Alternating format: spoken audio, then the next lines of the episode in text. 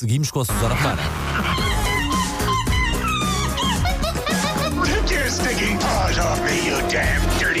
Macaquinhos no sótão. Também direto para o Facebook. Bom dia. Bom dia, Oi. canino. Oi, canina. Tudo bem? Havia sempre um canino e um canina. Quem é que está quase de férias? Quem é? Até o Paulo, o Paulo fica comovido. Fico com sentimentos muito fortes, pá. Domingo. Aliás, sim, é domingo, porque sabem ainda tem trabalho. Já sabes, se estiver pelo Algarve, encontrar Paulo Fernandes, ele paga o jantar. Exatamente. Bom, Quando é que tu, eu já te perguntei isto, quando é que tu vais de férias? ah, eu estarei ah, por Portugal até dia 16 de agosto e depois fujo do país até dia 28. Ok, ok. Mas, Portanto, nós, no fundo, juntos, é em 2200, Sim. pá, em 2000, É para sentirmos saudades. É importante em qualquer Que é- relação, Paulo. Que é para bater mais depois, bater É para mais bater forte. mais, é para Ok. bater mais. Ora, eh, eu acho que o Paulo eh, concordará comigo, ainda por cima o Paulo vai agora para, para o segundo. Quando se tem filhos, toda a gente acha que se abre uma janela de oportunidade incrível para darem palpites. Ah, ui. Espera aí, eu demorei um bocadinho a Sim. perceber o que é que vem, mas acho que sim. Eu já recebi Ui, tão bom. aquele comentário gostoso que, que é meio crítica, meio lição de vida de quem acha que eu estou a fazer tudo mal. Eu já ouvi isso de todo o tipo de pessoas, de familiares a desconhecidos em semáforos, isto é rigorosamente verdade. Já tive uma senhora num semáforo. Ah, que eu não conhecia de lado nenhum, a dar-me indicações sobre o que é que eu estava a fazer mal com o João. Também já tive uma senhora num supermercado, quando eu estava às compras com o João, a gritar comigo por eu estar com um bebê na zona dos iogurtes, porque é uma zona muito fria.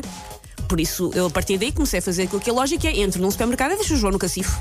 Aqueles supermercados têm cacifos, tranco lá o João, Pá, com uma aragenzinha, Susana. tranco lá o João ótimo, e aquilo. pronto, e resolvo a, a- a questão. Há, há cacifros maiores do que a minha casa de solteiro, portanto. Ahm, uma pessoa também recebe dicas ah, de amigos com filhos, a conhecidos que na verdade nem conseguem manter vivo um cato de feltro, mas acham também que podem dar a sua indicaçãozinha. Isto acontece porque há um pedagogo em cada cidadão, mas também porque toda a gente acha que a sua maneira de criar um fedelho é que está bem. O problema é que não há só uma maneira de criar um fedelho, gente. Não há sequer só uma maneira de cuidar de uma buganvília que fará de uma coisa tão complexa como uma criança. Se há mil e uma maneiras de cozinhar bacalhau, há um milhão e uma maneiras de cozinhar uma pessoa em formação. E estás a Pronto. ser moderada nesse número. Muito moderada. Porque cada fedelho é um É fedelho. um fedelho. Mesmo quem tem mais do que um fedelho sabe que cada, cada caso é um caso. Ahm, como há imensas dicas que toda a gente acha ah, certeiras, ah, e agora refiro-me a pessoas que, quando ah, eu e o Paulo estamos na casa dos, dos 30 e às vezes há pessoas mais velhas que nos mandam a chamada boca sobre a educação das crianças que dizem porque no meu tempo fazia-se assim, porque tu foste criado fazendo assim. As pessoas vão buscar ah, exemplos de antigamente e uma pessoa bem que lhes pode tentar explicar que a ciência, que a saúde, que a pedagogia evoluíram, que as coisas hoje em dia são um bocadinho diferentes, que as pessoas acham não, isto é invenções modernas. Por isso, eu hoje trago uma lista que é rigorosamente real. Eu estive a fazer pesquisa. Sabes que isto mexe muito com Mas o Paulo está a borbulhar. Eu estava. Para eu quem esta- está a ver no Facebook, o Paulo está a borbulhar. É, é porque é uma coisa que me irrita muito. Os eh, opinadores de Sim, sim, família sim, sim, pá. sim, sim, sim, sim. Ahm, mas ah, eu trouxe uma lista de coisas que é rigorosamente real, que são coisas que antes, durante muitos anos, durante séculos até, se achava normal e legítimo fazer aos bebés. São a prova de que as coisas mudam muito. Por isso, quando dizem, ah, mas no teu tempo.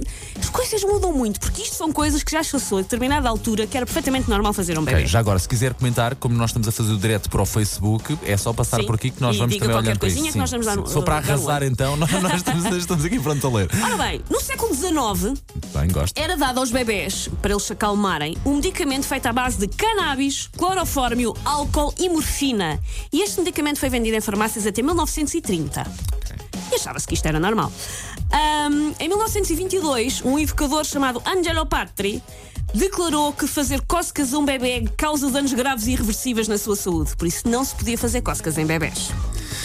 Ah, em 1928, o psicólogo infantil John Watson defendia que a melhor maneira de cumprimentar um bebê de manhã era como, Paulo? Como é que achas que era?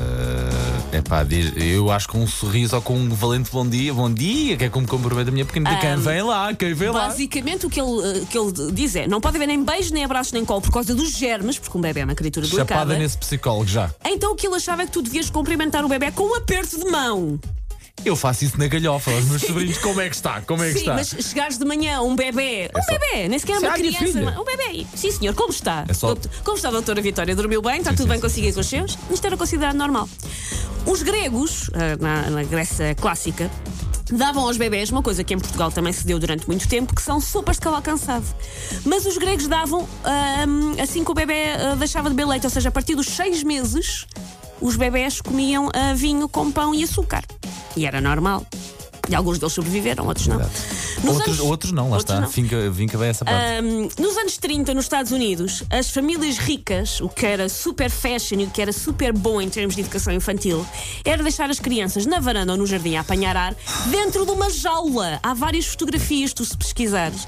Nos anos 30, no- era muito, muito comum bebés em jaulas. Uma jaula que foi patenteada por uma senhora chamada Emma Reed, que devia ser um anjo de pessoa, em Uma- uma joia de 1922. moça, Exato. Em 1922 era normal, há várias fotografias de bebés em jaulas. Esta aqui não consegui descobrir eh, em que altura é que se fazia, quando é que se deixou de fazer, mas houve uma altura em que as pessoas achavam que a melhor maneira de curar uma ferida num bebê ou numa criança que se tinha magoado era colocando por cima carne crua de frango, É, é, é. que não tem salmonelas, não, tem nada não, especial. não, não, não, não. É super higiênico também. No século. A, a, a, a Lara ainda está com enjoos. Ah, já não. Porque se tivesse, eu tenho aqui uma ótima dica. Porque no século XVII era recomendado às grávidas com, enjoo, com enjoos que bebessem vinho. Olha, porque não? Bebessem logo 3 Sim, ou 4 sim, garrafas, sim, passavam sim. um jogo para a gravidez toda, não era? todo. Espetáculo. E por último, até ao século XIX, além dos bebés e dos adultos não tomarem muitos banhos, mas no, no século XIX dizia-se que o primeiro banho do bebê tinha que ser dado com banha e não com água. Por isso é que vierem, ah, porque antes, pá, antes dava-se banho aos bebés com banha e dava-se-lhes vinho. Só para terminar, adorei os teus macaquinhos e acho que o Ruben Oliveira eh, coloca as cenas no topo do bolo. Bom dia, eu vou deixar de levar o meu bebê à pediatra. Sempre que precisar de alguma coisa, pergunta às pessoas, nomeadamente à minha sogra.